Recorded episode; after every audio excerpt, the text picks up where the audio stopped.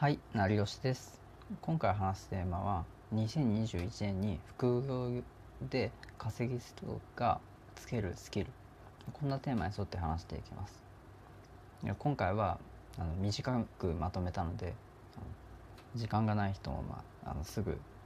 聞いて、まあ、ぜひ2021年から実行してほしいと思います。で時間が短いのでその結論から言います。2021年に副業で稼ぐ人がつけるスキルは自分の商品を作るスキルです。もう一度言います。自分の商品を作るスキルです。これはまあ時間を売るサービスでももう何でもいいんですけど、まあ、ゼロから稼ぐ人の場合は、まあ、1回だけ波乗りをするのがいいと思います。波乗りっていうのはそのトレンドに乗ったりその流行りのサービスに乗ることですね。でその流行りのサービスに乗ってでそこで注目されてるのでまだその始めてる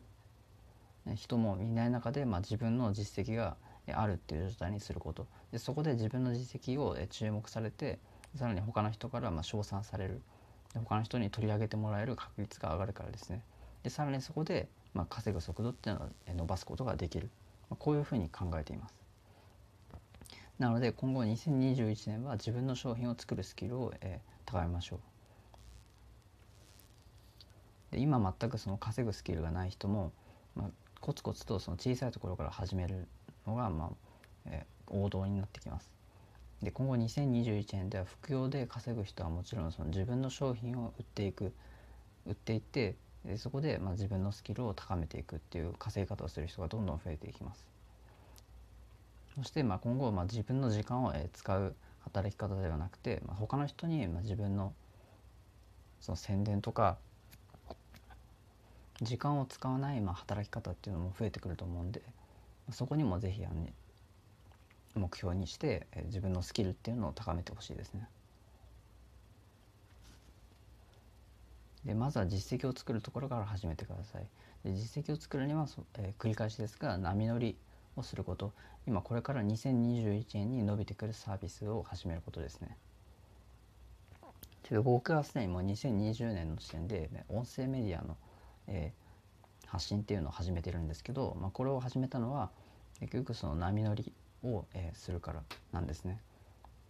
やはり僕は全く2020年から始めてでそこで音声発信とかそのラジオ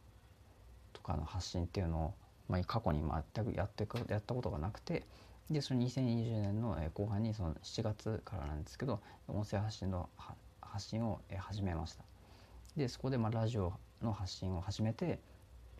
でそこで自分のその音声メディアで稼ぐというスキルを高めたいと思ったからですね。でそこでまあ実際に音声発信を始めてで結果的に今2020年12月で音声メディアで収益化することができました。でこれはもう一つの実績ですよね。でそこまで収益化した収益は自体は大したことなくても自分の小さい実績をまず作ることができたんででこれをまあまた売ることによって自分の商品を作るスキルっていうのをどんどん高めていく、まあ、こういうことを2021年にぜひあの副業でからでもいいんでやってみてほしい。そういうふうに思っています。まあ、自分で本業でまあバリバリその自分の商品を作ることができるっていう人はいいんですけど、まあ、全くゼロからその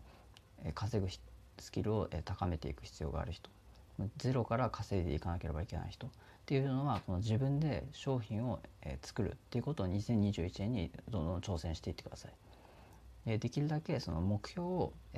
先に決めておくことこれをぜひ心がけてほしいですね。でなぜならその目標をある程度短期間で決めていかないとどんどん先延ばしにしてしてしまう、まあ、そういう習慣が初心者こそあることですね。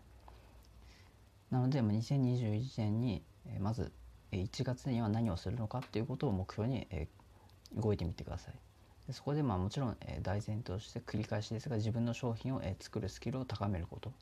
そして新しく伸びているサービスに波乗りすること、まあ、これをぜひ意識してほしいなと思います。で今回の話は、えー、短いんですが以上になります。で普段はまあブログの稼ぎ方に関する話とかもしてるんでそちらもぜひ聞いていただける方はフォローよろしくお願いします。では最後までご視聴いただきありがとうございました。ではまた。